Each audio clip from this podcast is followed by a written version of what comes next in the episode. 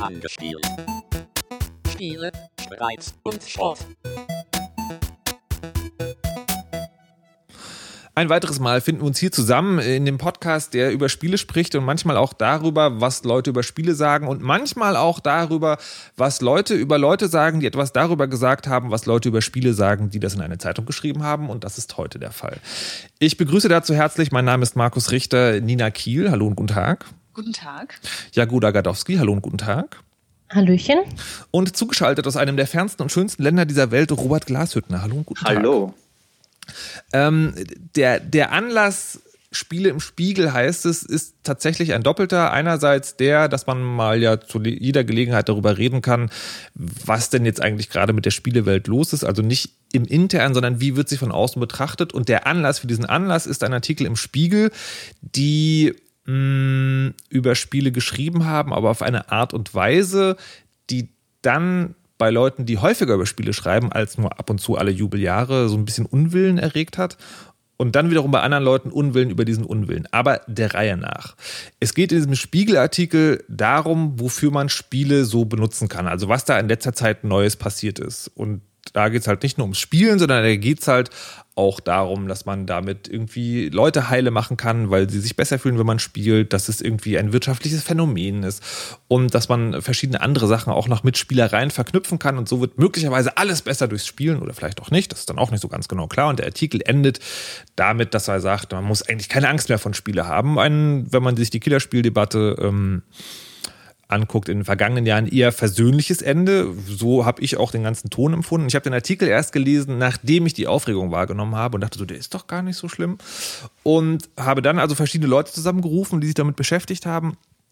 Eigentlich sollte heute auch Anjin Anhut hier sein, der einen äh, sehr erbosten Artikel darüber geschrieben hat. Der hat es leider nicht geschafft, nachdem er eigentlich diesen Termin äh, vorgeschlagen hatte. Deswegen habe ich ihn im Vorfeld verhaftet und habe ihm so ein paar Sachen aus den Rippen gequetscht, die ich jetzt hier als Anlass nehmen möchte, die folgende Sendung so ein bisschen zu unterteilen. Wir fangen also einfach mal mit der Frage an und ich hoffe, ihr könnt sozusagen deswegen, weil wir das ein bisschen genauer erzählen, auch tun, ohne den Spiegelartikel gelesen zu haben, was ihr aber auch tun könnt und erst dann diesem Podcast folgen. Äh, und ich habe Anjin also als erstes mal gefragt, was, was genau ist denn jetzt mit dem Artikel los und warum findest du den irgendwie schlimm? Angespielt. Der Spiegel diskutiert unter der Überschrift Spiele machen schlau unheimlich viele positive Aspekte von Spielen, also hier Krebsheilung und Förderung von Lernen und ähm, wirtschaftliche Vorzüge und alles drum und dran und klammert aber dafür die, ähm, die inhärenten Spiele, Spielfreude und die Dinge, die so Spieler interessieren, aus. Und das finde ich eine fragwürdige Selektion. Das ist das, was äh, bei mir gar nicht angekommen ist. Und ich habe diesen Artikel gelesen und dachte so, wow, das sind irgendwie sechs oder acht Seiten. Also es ist richtig viel und es ist auch richtig viel Inhalt und ganz wenig nur so luftleeres Geblase. Aber das ist die Kritik, die Anjin macht. Und äh, Robert hat dazu auch einen Artikel geschrieben bei FM4, der in die ähnliche Richtung geht, Robert. Warum ist das ein Ärgernis, wie da ausgewählt wurde?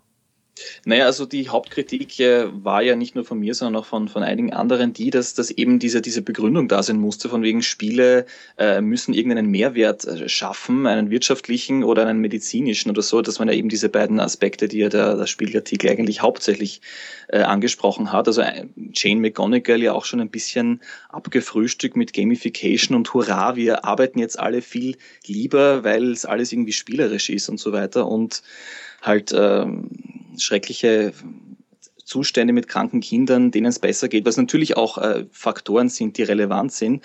Aber wenn man das so zentral in den Raum stellt und alles andere irgendwie äh, unter den Tisch fallen lässt, finde ich das schon ein bisschen eine komische Priorisierung. Ja? Und ähm, was mir total abgeht bei dem, bei dem ganzen Spiegelartikel ist so ein, ein, äh, ein Zugeständnis, dass es mehr als die Summe der einzelnen Teile sein kann. Ja, dass ein Kunstwerk, ein, ein, ein Kulturprodukt äh, ja auch eine, eine bestimmte Magie äh, ausstrahlt, im, im besten Fall, ja, die total ausgespart wird. Ja. Da wird so richtig streberhaft das alles so aufgedröselt, wie, wie in so einem Testmagazin. Ja. Äh, so der Mario, da muss man präzise Sprünge machen und so weiter. Aber es wird nie so gesagt, ähm, was da quasi äh, mehr mitschwingen kann und, und, und welche, welche Dynamiken da frei werden können, wenn man ein gutes Spiel spielt. Dann könnte man aber auch sagen, diese Forderung, dass da alles drin sein muss im Artikel oder mehr oder das, was sozusagen andere Leute als Hauptkernpunkt wahrnehmen, kollidiert eigentlich mit der anderen Anforderung, die ja auch immer aus ich sage mal jetzt unserer Spielerecke kommt, nämlich, dass man nicht alle Computerspiele in den Topf wirft, dass man halt nicht sagt, da gibt es das Computerspiel und das ist das große Ganze, sondern dass man halt wirklich sozusagen sagt, das ist mittlerweile so groß, da gibt es verschiedene äh, verschiedene, verschiedene Rubriken oder verschiedene Perspektiven.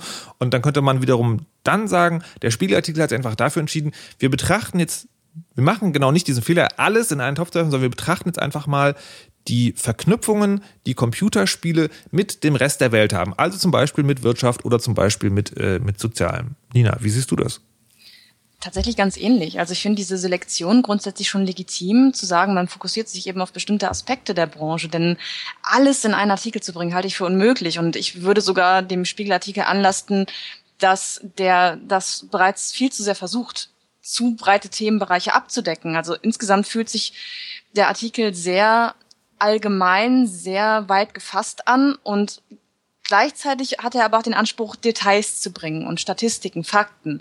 Und das kollidiert für mich ein bisschen. Also dadurch wirkt es dann auch wieder so, als würde man versuchen, die gesamte Branche abzubilden, obwohl eigentlich klar ist, dass ein Fokus gelegt wurde auf einen ganz speziellen Bereich, nämlich die, den, ähm, wie, wenn man das so sagen möchte, Nutzen von Spielen in ganz konkreter Hinsicht. Mhm. Ähm, finde, ja, Entschuldige. Ja, nee, sag dass diese, diese, genau das, was Nina gerade gesagt hat, dass diese Einleitung fehlt. Also man müsste so wie bei einer wissenschaftlichen Arbeit, finde ich, äh, so einen Disclaimer machen, dass man sagt, okay, ähm, das ist so ein riesiges Feld, äh, aber wir reden jetzt mal darüber. Und abgesehen davon, also ich meine, das mit, ähm, mit, mit medizinischen Nutzungen und so weiter, das ist ja eine Sache, die ja ohnehin noch nicht so oft meines Erachtens nach ähm, in Publikumsmedien dargestellt wurde. Aber dieser wirtschaftliche Faktor, das ist ja wirklich etwas, was eigentlich ja immer funktioniert. Du kannst ja quasi alles, was wirtschaftlich läuft, äh, ist, ist, äh, ist ein Thema irgendwie. Ja? Und, und das dann wieder auszupacken, ja, fand aber, ich jetzt eher nicht so gut. Aber ist, ist das nicht, ist das nicht eine, eine interne Brille? Also, dass man sagt, ähm, die, äh, das, das Thema kam ja schon häufig. Also zum Beispiel auch diese Jane, Jane McGonigal, diese Frau, die wurde auch in den Kritiken, habe ich immer gelesen, abgetan als, das wissen wir doch alle schon. Ich persönlich kenne die Frau tatsächlich nicht. Naja, ähm, das, und das stimmt, und, ja. nee, warte, und, und, man muss ja. dazu sagen, der Spiegel ist ja ein Massenmedium. Also das ist natürlich einerseits der Grund, warum dieser Artikel überhaupt so viel Aufriss erregt bei den Leuten, die sich normalerweise mit beschäftigen. Aber andererseits sollte man das, glaube ich, auch nicht vergessen, wenn man darüber spricht, was da drin steht, oder? Nee, das stimmt schon. Also der Artikel ist ja per se auch nicht schlecht und, und, und äh, für Menschen, die sich wenig mit dem Thema Computerspielkultur befassen, ist es natürlich auch bestimmt etwas, äh, wenn sie das lesen, dass sie dann klüger sind in gewisser Weise nachher. Ja? Mhm. Aber ähm, ich finde schon, dass man natürlich auch eine große Verantwortung hat, wenn man äh, im Spiegel, der doch eine große äh, gesellschaftliche Durchdringung hat, äh, welche Themensetzungen man da genau macht innerhalb eines Themas. Ja. Und, und dann mit, mit Jane McGonigal zu kommen und zu sagen, aha, das gibt's und so weiter, Erklär ist mal, natürlich er, legitim. Aber das Problem ist Gamification als, als Thema und das ist ja eigentlich auch was Böses, ja, in gewisser Weise. Ich wollte gerade sagen, erklär doch mal für die Leute, die diese, diese Frau und das, was sie macht, nicht kennen, kurz, was das ist. Naja, also Jane McGonigal jetzt äh, ganz, ganz grob äh, zusammengefasst äh, ist, ist eine Apologetin dessen, dass sie sagt, die Realität ist zu langweilig und wir sollen doch alles spielen, aber es läuft im Prinzip daraus, darauf hinaus, dass ähm, vor allem repetitive Tätigkeiten, die man in der Arbeit macht oder auch in der Freizeit oder wenn man einkaufen geht oder so, dass die halt durch ähm, spielerische Prinzipien, Mechanismen äh, lustiger gemacht werden sollen. Aber das führt ja letztlich auch dazu, dass ich sage, okay, ich habe eine stupide Arbeit und wenn mir der, der, der Chef jetzt da irgendwelche Karotten äh, vor die Nase hält, ja, wo ich dann ein bisschen irgendwelche Punkte sammle und so weiter, dann macht das alles viel mehr Spaß. Also bestes Beispiel dafür ist ja, dass äh, wenn du jetzt in einem Baumarkt arbeitest oder äh, sonst in irgendwelchen großen Kleiderkonzernen, da haben die Mitarbeiterinnen und Mitarbeiter ja oft, die müssen äh, die ganzen äh, Produkte bekleben, die sie verkaufen, ja. Mhm. Und je mehr sie bekleben, äh, desto mehr äh, äh, Prämien oder, oder, oder Bonuszahlungen bekommen sie zu ihrem ohnehin schon nicht gut bezahlten Gehalt. Ja? Also da könnte man auch sagen, ja, das ist auch Gamification, dann klebe ich herum und äh, rede mehr mit den Kunden, aber eigentlich ist es ja eine Ausbeutung äh, der, der, der Mitarbeiter. Ja? Und das wird da schon quasi unbewusst mittransportiert und, und das finde ich jetzt persönlich jetzt nicht so so toll. Aber ich das ist ja sozusagen eine konkrete inhaltliche Kritik an etwas, was in diesem Artikel drinsteht, die man ja auch anbringen könnte, ohne zu sagen, den Artikel so zu schreiben, wie ihr es gemacht habt, ist erstmal grundsätzlich doof.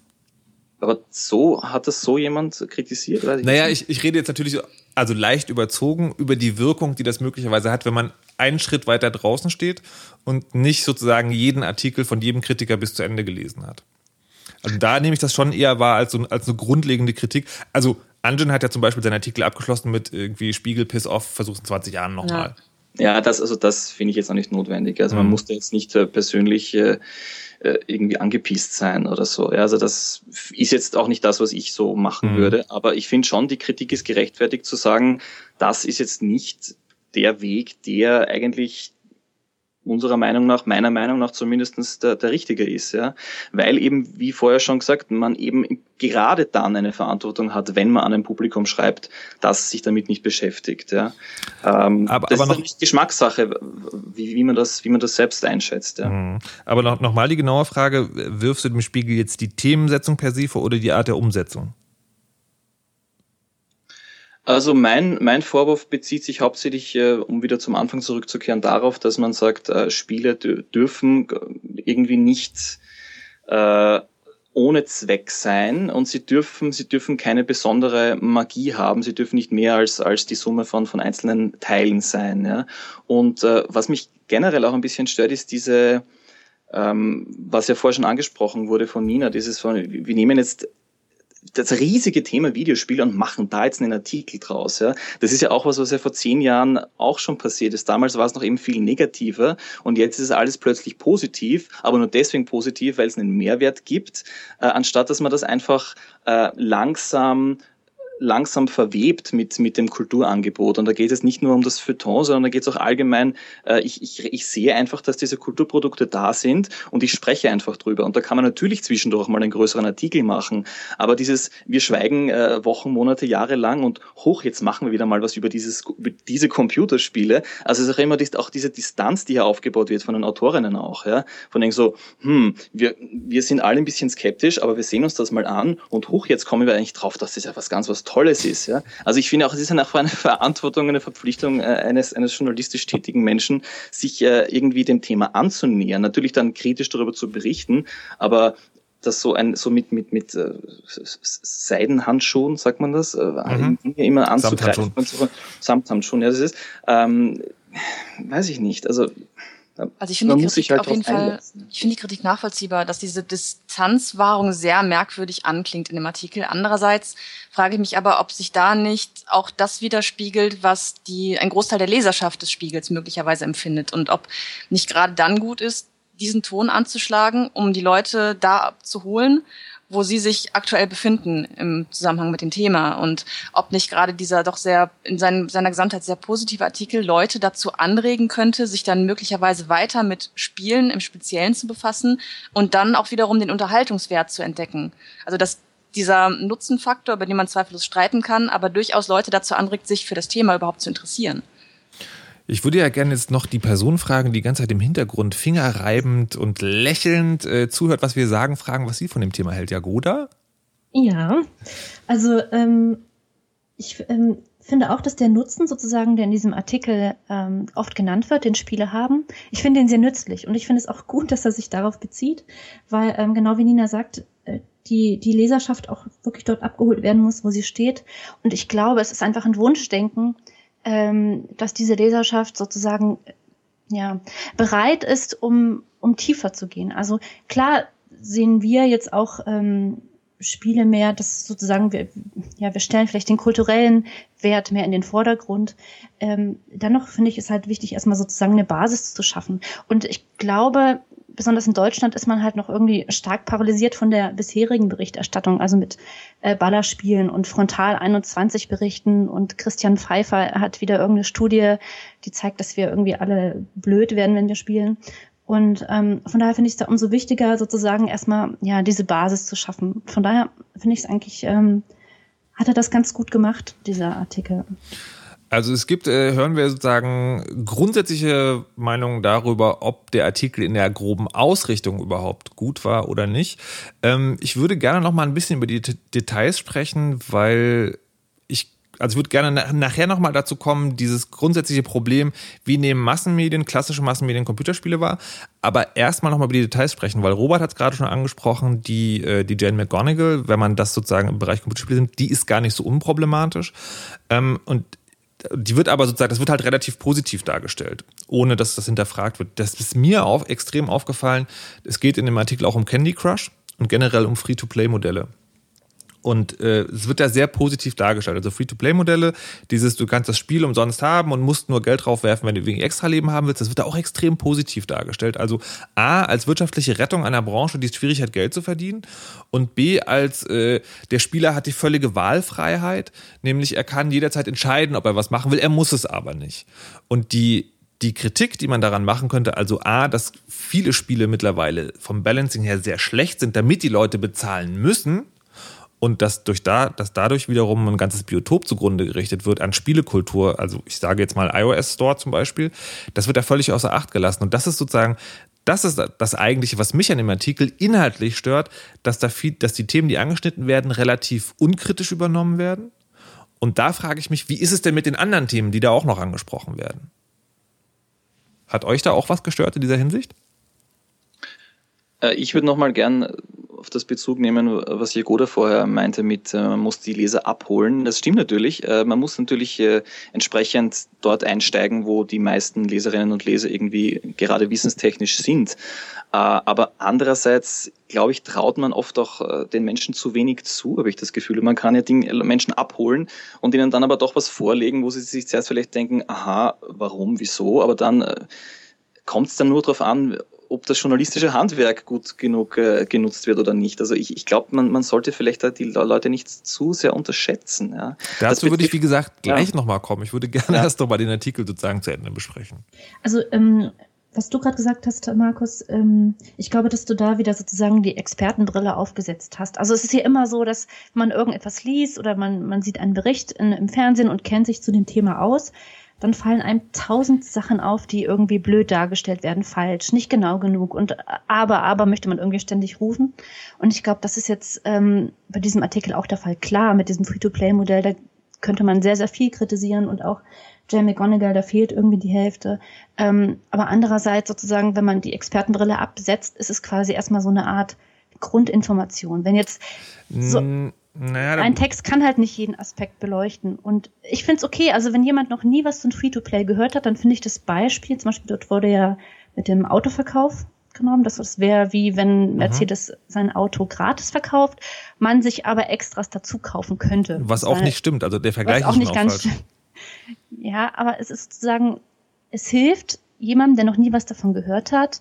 Es ist vielleicht ähm, das erste Verständnis zu wecken oder eine erste Berührung damit zu kommen. Und ich persönlich stelle mir in meine Verwandtschaft allein, ist jetzt so ein empirisches Ding eben, also ich kenne sehr viele Menschen, von denen ich weiß, die würden da noch sehr viel lernen und die haben wirklich keine Ahnung von Free-to-Play. Und das ist eigentlich das, was sie brauchen. Erst Hast du das äh, probiert? Hast du den Artikel ähm, deinen, deiner Familie vorgelegt, die sich nicht damit beschäftigen und versucht äh, zu erkennen, ob daraus was gelernt wurde? Nein, aber ich, ich habe jetzt schon von mehreren gehört, dass andere auf sie zukamen, äh, Verwandtschaft, also jetzt nicht bei mir, aber bei anderen, die gesagt haben, oh, da ist doch der Artikel und ist ja interessant und also das sozusagen von anderen kam schon die Verwandtschaft. Ich, ja? ich muss aber da nochmal widersprechen, weil es ging mir tatsächlich nicht um die Expertenbrille, sondern da ging es mir tatsächlich um die Beurteilung dessen, was Robert auch gerade journalistisches Handwerk genannt hat. Wenn du ein Thema besprichst und Vergleiche ziehst, dann ist klar, Vergleiche hinken immer, dann musst du die aber richtig nehmen und und zu sagen, Mercedes gibt dir das Auto kostenlos, ist halt gerade nicht korrekt, sondern korrekt wäre sowas wie, Mercedes gibt dir ein Auto, das fährt 50 Kilometer am Tag und dann am nächsten Tag wieder 50 Kilometer. Wenn du an einem Tag mehr fahren willst, dann musst du bezahlen. Das weißt kommt das aber ist, drauf an. Nee, das also kommt, es gibt nee, doch auch nee, solche. Nee, nee, nee, nee, es kommt nicht drauf an und das ist sozusagen vor allen Dingen, wenn man am Beispiel Candy Crush erklärt wäre das möglicherweise nicht der beste, aber ein viel treffenderer Vergleich. Und das journalistische Handwerkszeug, was da fehlt, ist in beiden Fällen, also Jane McGonigal und Free-to-Play, ist eigentlich zählt es zum grundlegenden Handwerk, thematisch ganz unabhängig, dass du. Es wenn, kritisch zu betrachten. Es kritisch zu betrachten. Wenn ja. du an einer Stelle sagst, das ist eine tolle Lösung, dann musst du wenigstens angeben, ob es Kritiker gibt und was die sagen. Und das hat nichts mit der Expertenbrille zu tun, meiner Meinung nach. ich muss auch gestehen, ich weiß nicht ganz, was der, äh, das Ziel des Artikels, das übergeordnete Ziel sein soll. Ja? Also eben, es sind diese zwei Kernthemen mit Free-to-Play wird erklärt und äh, Gamification wird erklärt und es wird erklärt, was Serious Games sind. Und das wird aber wenig hinterfragt. Umgekehrt gibt's äh, werden negative Aspekte fast ausgeblendet. Die Suchtthematik wird gestreift mit zwei, mit zwei Sätzen, glaube ich. Da wird dann aber abgewiegelt gleich so, nee, es ist nicht so schlimm und das ist nur ein ganz geringer Prozentsatz und schon, wir reden schon wieder von was anderem. Also mir ist da, also das stringente Linie, die fehlt mir da ein bisschen. Das, äh, das finde ich übrigens ein sehr spannendes Phänomen, dass die, äh, also da wird der A, die, die Sucht, diese Suchtphänomen und die Killerspieldebatte, die kommt tatsächlich sehr kurz vor. Und zwar auf eine Art und Weise, die äh, Folgendes zutage bringt. Entweder sagen Leute, ähm, äh, äh, also jetzt irgendwie schon wieder diese alten Vorteile, die sind ja doch noch im Artikel drin. Oder Robert sagt zum Beispiel, nee, das ist eigentlich viel zu wenig. Also das ist noch zu unkritisch. Da würde ich jetzt von Jagoda Nina gerne mal wissen, wie habt ihr denn diese beiden für Spieler sehr wunden Punkte in diesem Artikel erlebt? Da wollte ich ohnehin noch mal drauf ansprechen. Und zwar apropos Stringenz, kam mir dieser Part über Killerspiele sehr, sehr merkwürdig vor. Da wird erst eine Expertenmeinung zitiert, aus der hervorgeht, dass kein direkter Zusammenhang herzustellen sei und man, naja, gewalttätige Spiele höchstens als Symptom der Gesellschaft betrachten könne. Und dann aber folgt ein ganz, ganz merkwürdiger Absatz, den ich gerne zitieren würde, weil man, also ich, ich glaube, sonst verfremdet man den am Ende. Da heißt es nämlich, in diesen Fällen sei es sehr schwer zu klären, was zuerst da war. Ein krankes Spiel, das einen psychisch intakten Menschen in einen Täter verwandelte, oder ein psychisch angeschlagener, den ein Gewalt darstellendes Spiel über die Klippe trieb. Und das wirkt für mich regelrecht schizophren, das nebeneinander zu stellen. Und diesen letzten Part, der auch vollkommen ohne Beweise und ohne Fakten herkommt, einfach so stehen zu lassen, ohne weiteren Kommentar. Also das, das habe ich als mangelhaftes journalistisches Handwerk empfunden. Mhm. Tatsächlich. Ja, oder? Also ich finde, man hätte das ganz weglassen sollen. Also ich finde auch, ähm, es ist nicht, es ist überhaupt nicht ausdifferenziert. Es wurde wirklich nur gestreift und dann hätte man es gleich lassen sollen. Ich frage mich auch, warum sozusagen es immer wieder vorkommen muss. Warum muss diese Killerspieldebatte immer und immer wieder, also äh, erwähnt werden. Hätte ähm, der Artikel jetzt, wäre jetzt länger drauf eingegangen, ich wette, es hätten sich noch viel mehr Leute drauf gestürzt und oh, schon wieder und was soll das und sind wir nicht endlich drüber hinweg und können wir über was anderes reden oder das muss doch woanders stehen, das bräuchte einen eigenen Artikel und von daher finde ich es irgendwie auch ein bisschen ähm, zwiespältig, dass dort überhaupt drauf eingegangen wurde. Also ich finde auch, man hätte es gleich ganz weglassen sollen. Ich verstehe, warum es warum es ein großer Artikel sein muss. Weil in dem Moment, wo ich sage, ich habe von mir als einen Hauptartikel und dann äh, vier Kästen und oder vielleicht noch einen zweiten, dritten kleineren Artikel, wenn es schon eine Titelstory ist, ja, damit hätte man das viel besser abfangen können. Weil dann habe ich einen kleinen Kasten und dann kann ich ja in dem Kasten sagen, ja, wir, wir erinnern uns ja noch, Killerspiele etc., alles sehr ambivalent, alles gar nicht so einfach zu klären und so weiter. Ja, also das, das kann man ja auch im, im Raum stehen lassen, dass diese Sache äh, ein schwieriges, eigentlich größeres Thema ist, aber dann hätte man das abgehakt und müsste das nicht in diesen äh, riesigen Acht-Seiten-Artikel irgendwo unterbringen. Guter Einwand, ja. Hm. Ich habe übrigens äh, beim Lesen des Artikels versuche ich mir mal vorzustellen, in welcher Situation der entstanden ist. Und äh, bin bei dem Artikel zum Schluss gekommen, a, das sind alles Leute, die haben nichts damit zu tun mit dem Thema.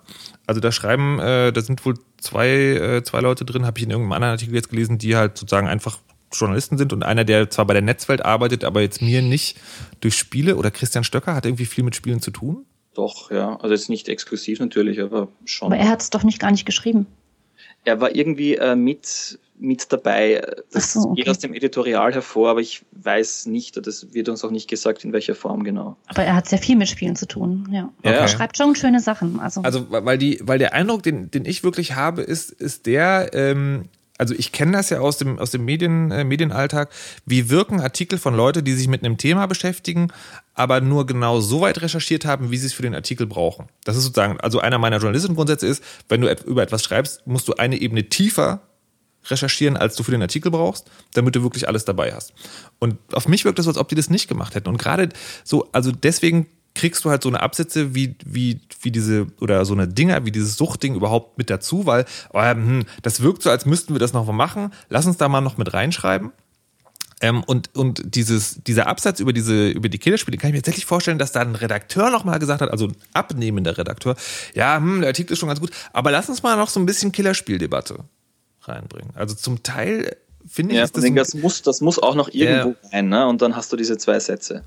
das ist, äh, ja genau, das ist halt irgendwie, ähm, wirkt halt wie so ein ganz, ganz klassisches Medienwerk.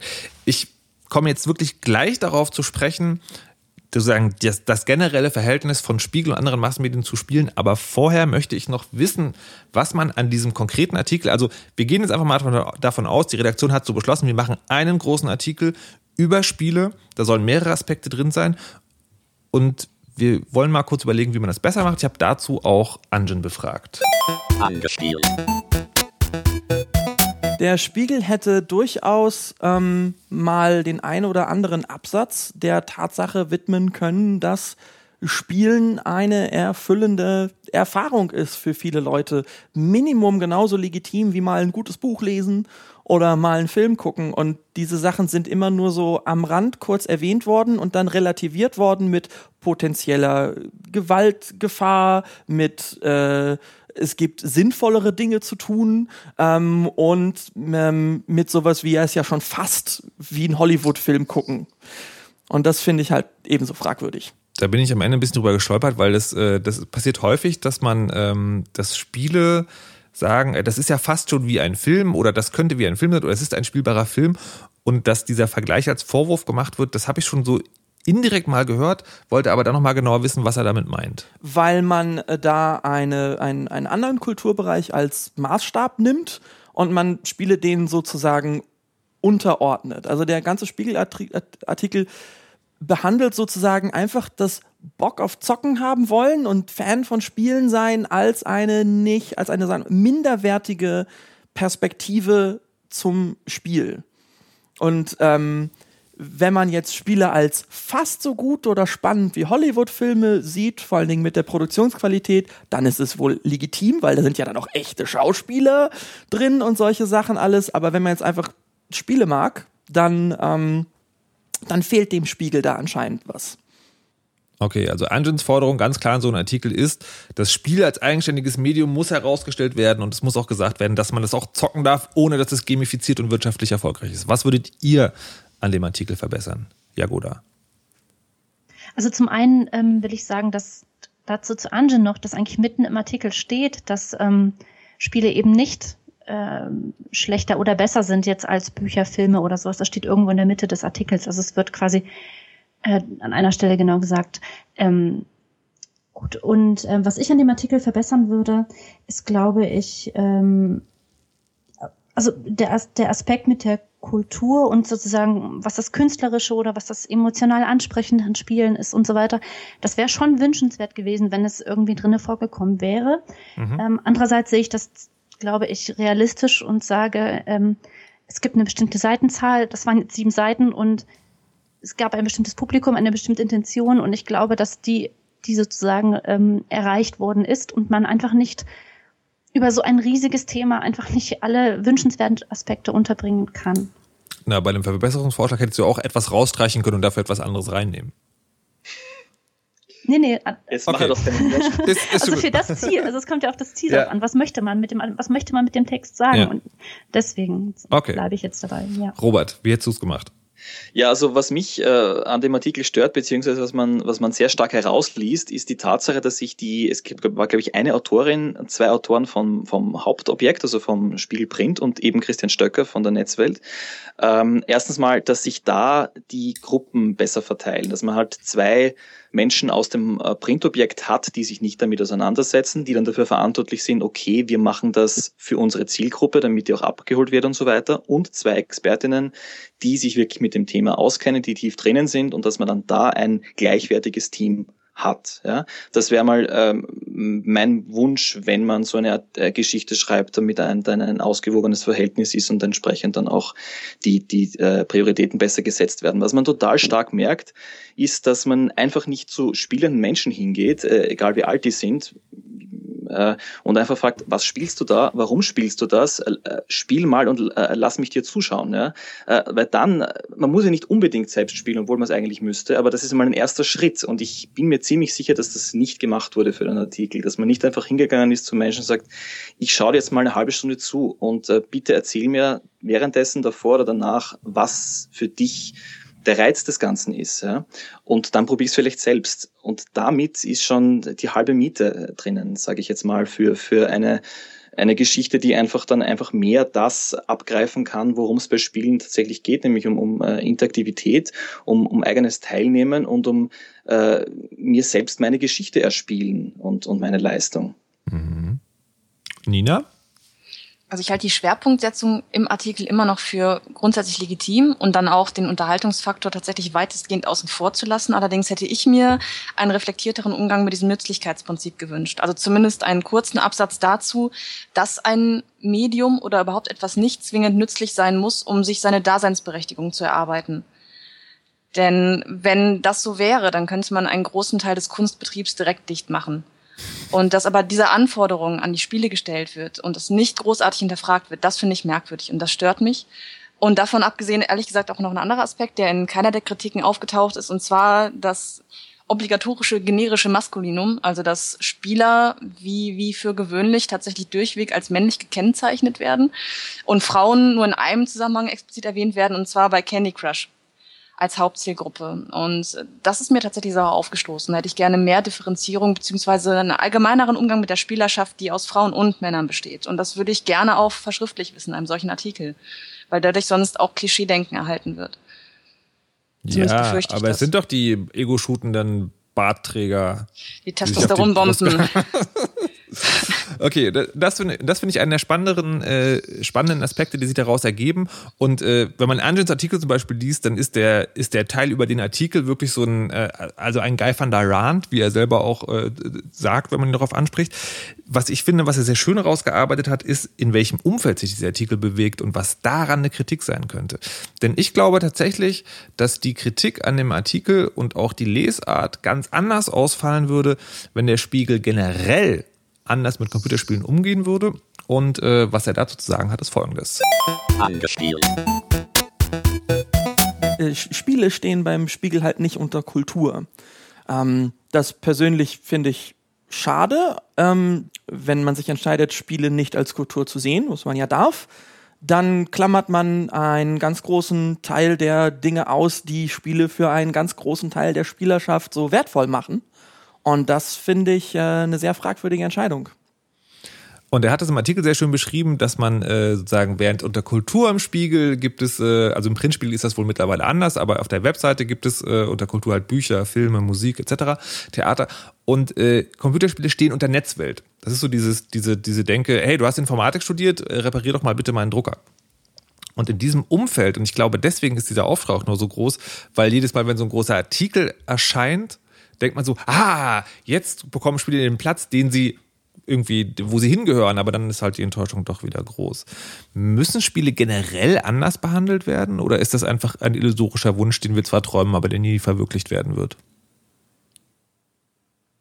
Also was du gerade angesprochen hast, mit, dass sie immer Teil der Netzwelt und Teil der äh, sogenannten äh, Tech-Szene oder der Techies, äh, die ja dann alle Euphoriker und Euphorikerinnen sind und das alles so toll finden.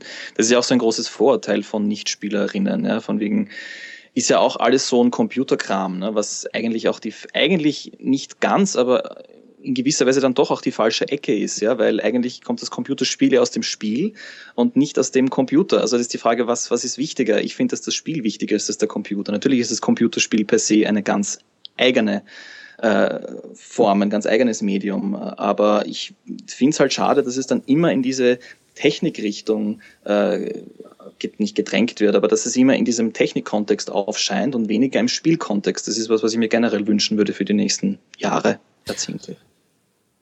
Ich glaube ja, das kommt ein bisschen daher, dass das Computerspielen tatsächlich also eine ganz, ganz, ganz lange Zeit ähm, wie soll man sagen, also eine Art technische Mängelverwaltung war. Also weil die, die ersten Computerspiele, man, die, man kann die auch aus einer Perspektive betrachten, wo man sagt, eigentlich sind Computerspiele sehr lange, also vor allem der Geschicklichkeitsteil sehr, sehr, sehr lange ähm, ein, ein spielerischer Umgang mit Hardwarebeschränkungen gewesen.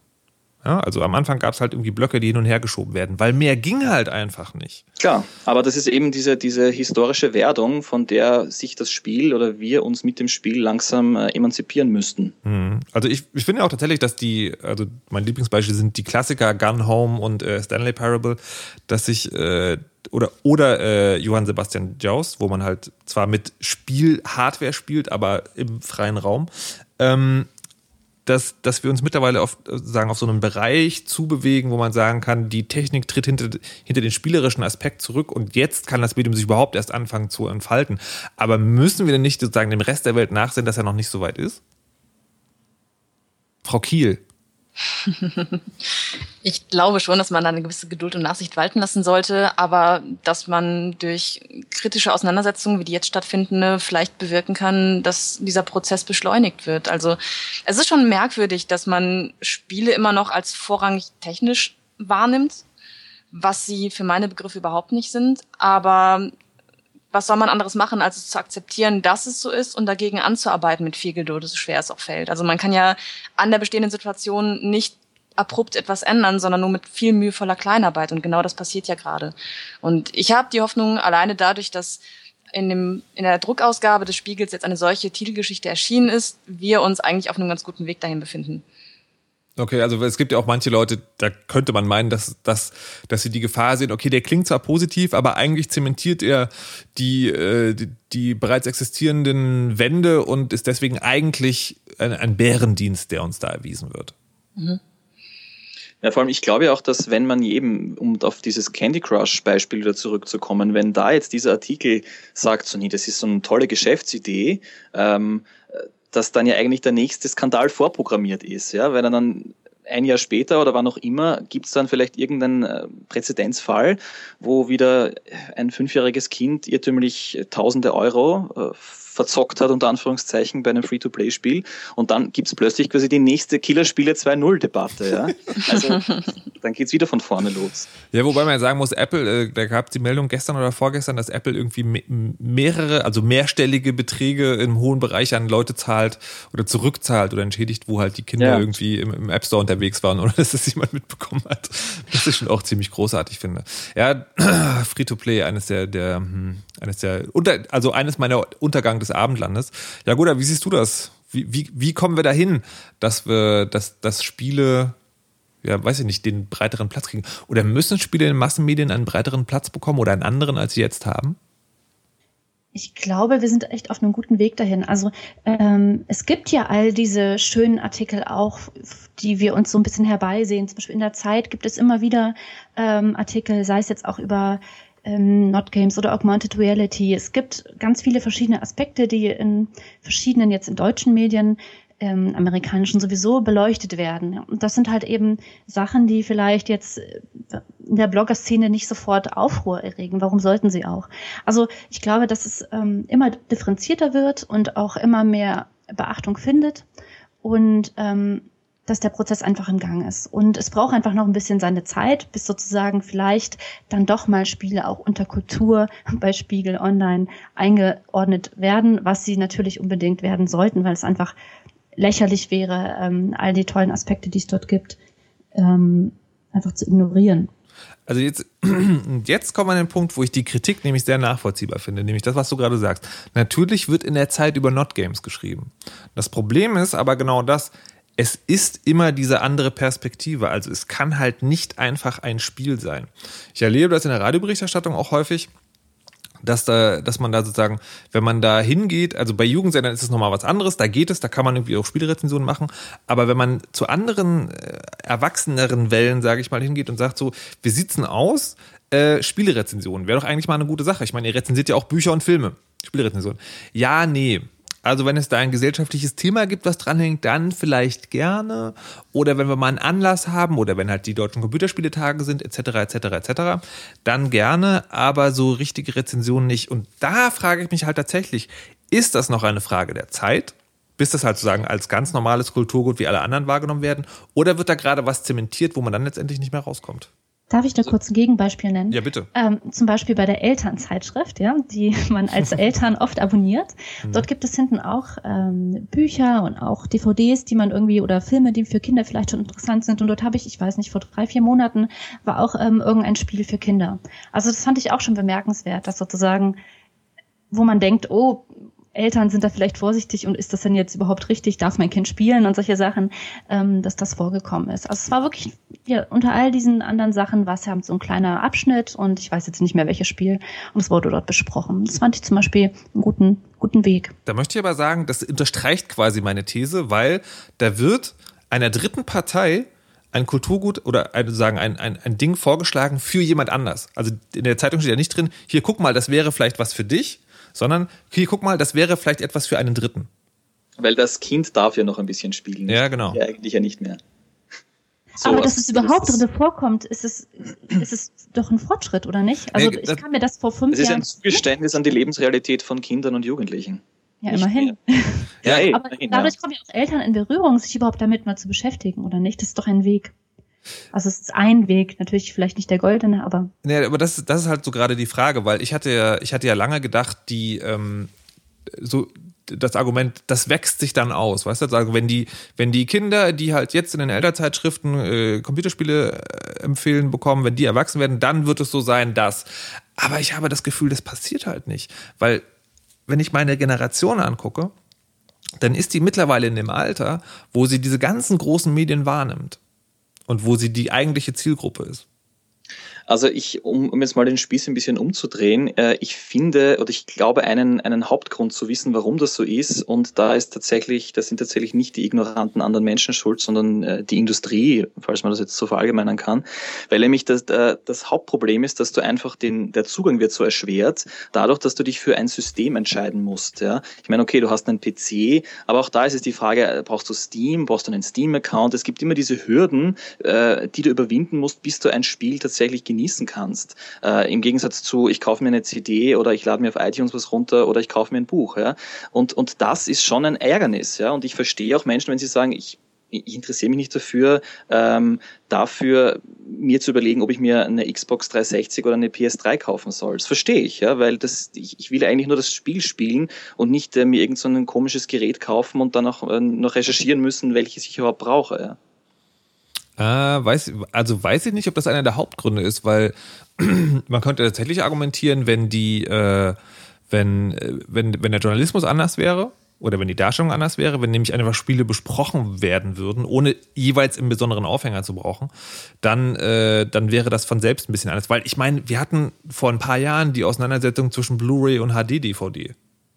Ja, trotzdem, aber du hast in der einen Woche äh, das geile Spiel für den DS und in der nächsten Woche präsentieren wir dir äh, im, im, äh, Erwachs auf der Erwachsenenwelle wieder ein tolles Spiel, was wieder wunderbar ist, aber diesmal für ein anderes System und in der Woche drei für, ein, für das dritte System. Ich- und irgendwann denkt sich dann der Hörer, die Hörerin, äh, habe ich ja jetzt auch keinen Bock mehr drauf. Ja? Und so verstehe ich.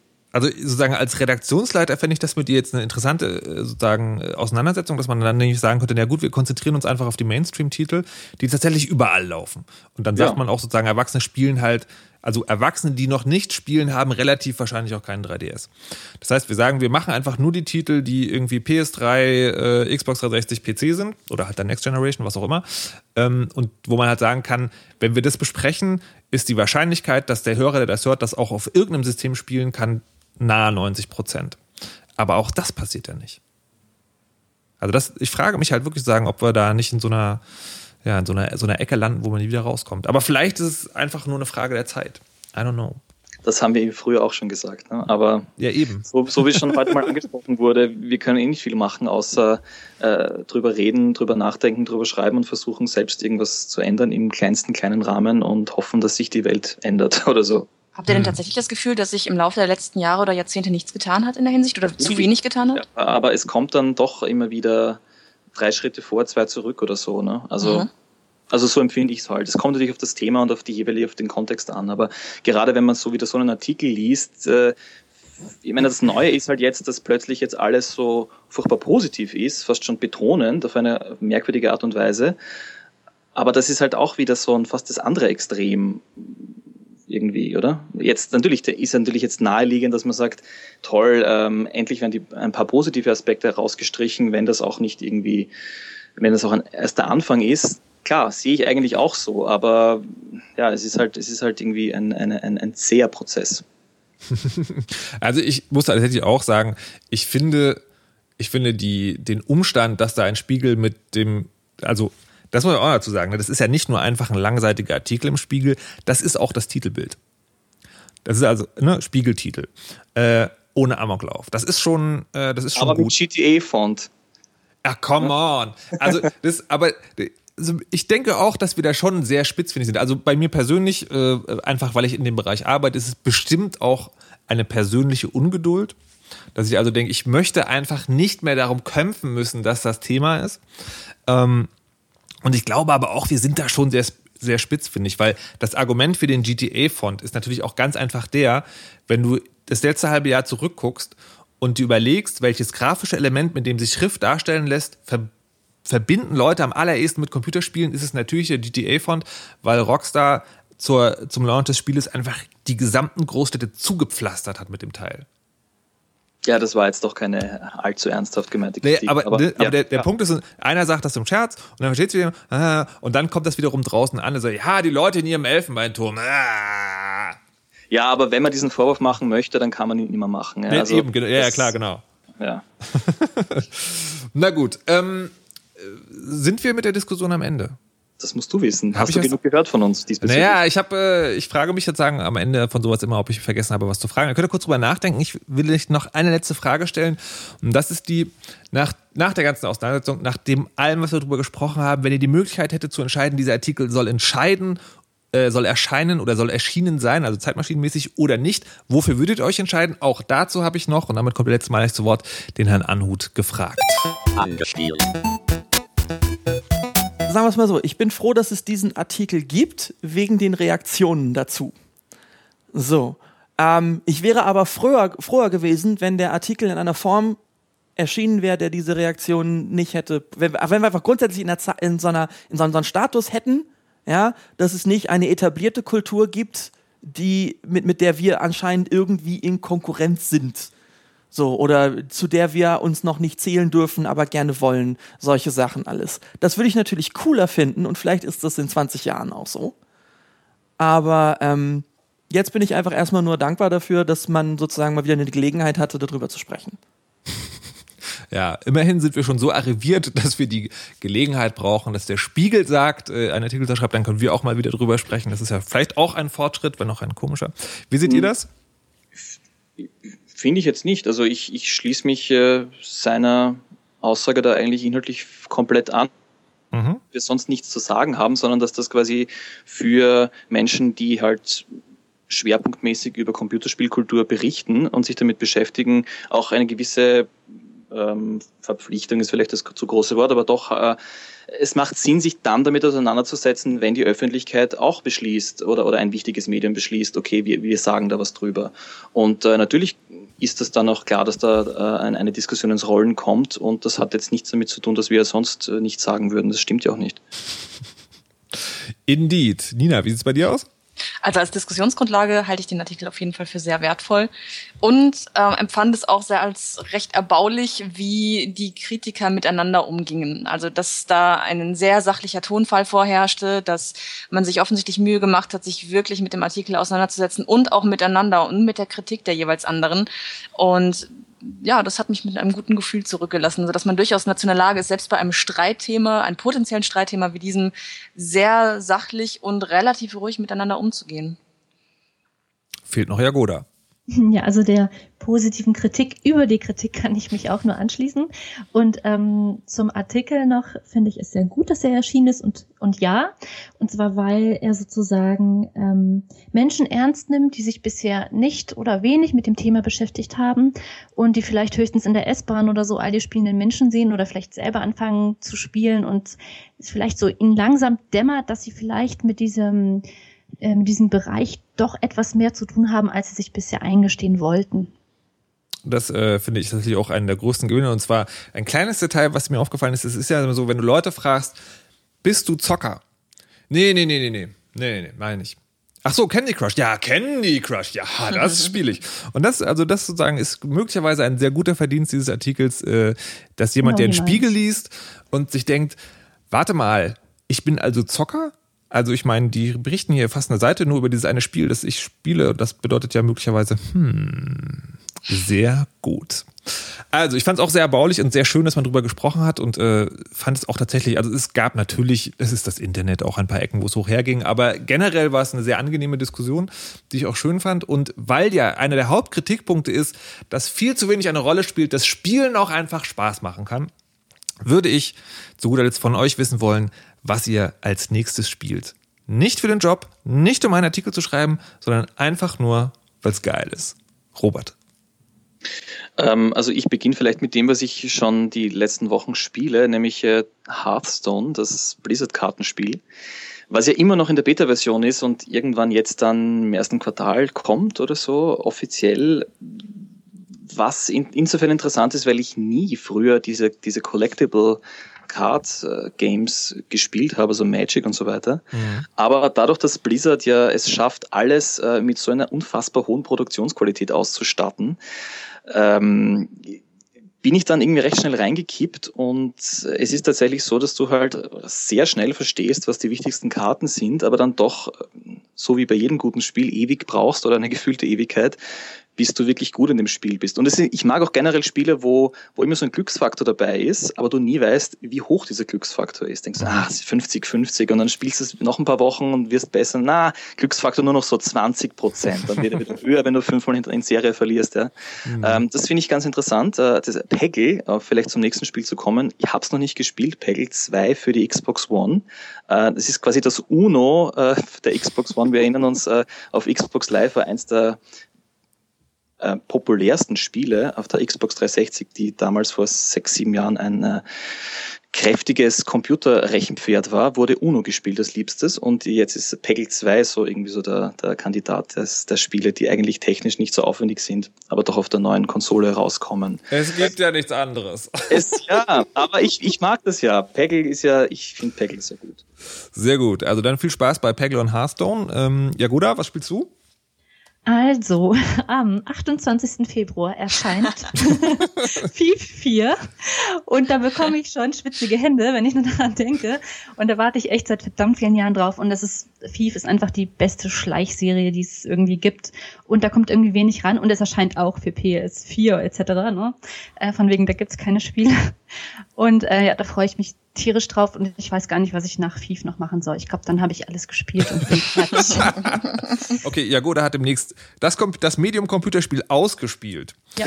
Nina, Ist der Vierer, Entschuldige, ganz kurz, ist Ja. der Vierer im Namen drinnen? Nein, oder? Nein. Das heißt doch Mhm. nur noch Thief. Aber es ist kein Reboot, sondern es ist tatsächlich ein ganz neues Spiel, ne?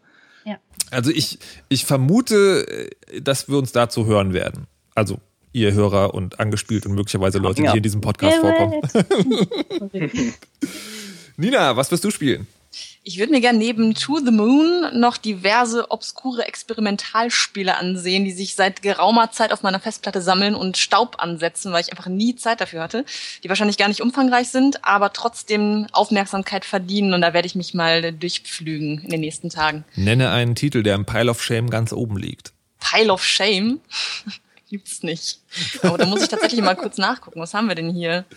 Äh, äh, ja, genau. Das fällt nicht wirklich darunter, aber The Graveyard habe ich zum Beispiel noch nicht gespielt von Tale of Tales. Und ein obskures Spiel namens Forlung Boy, unter dem ich mir überhaupt nichts vorstellen kann, das mir irgendwann mal zufällig so entgegengeschmissen wurde. Und ähm, naja, ich werde mal einen Blick reinwerfen. Verstehe, verstehe. Ich werde mich äh, in, die, in die nostalgische Verklärung begeben, denn es gibt ja viele Leute, die haben als Lieblingsspiel so als was das erste Spiel, was mich so richtig reingezogen hat. Und das war dann äh, meistens, keine Ahnung, sowas wie Zelda oder so eine Scherze. Bei mir war das Might and Magic 3. Ein ganz schlimmes Oldschool-Rollenspiel. Ich habe mir das also zwischen den Jahren, also zwischendurch immer mal wieder angeguckt. Das ist wirklich, wirklich finster, wie schlecht das altert. Also es ist aber auch wirklich alt. Aber jetzt kommt Might and Magic 10 raus. Selbes Spielprinzip wie damals, aber halt moderner Grafik. Es wird mich unter Umständen fürchterlich enttäuschen, aber ich bekomme wirklich diese glänzenden Augen, wie wenn man Kinderfotos sieht. So schön. Might and Magic 10. Jagoda Gadowski, Nina Kiel und Robert Glashüttner, vielen Dank fürs Dabeisein. Vielen Dank. Dankeschön. Danke. Und äh, bleibt fleißig und diskutiert weiterhin.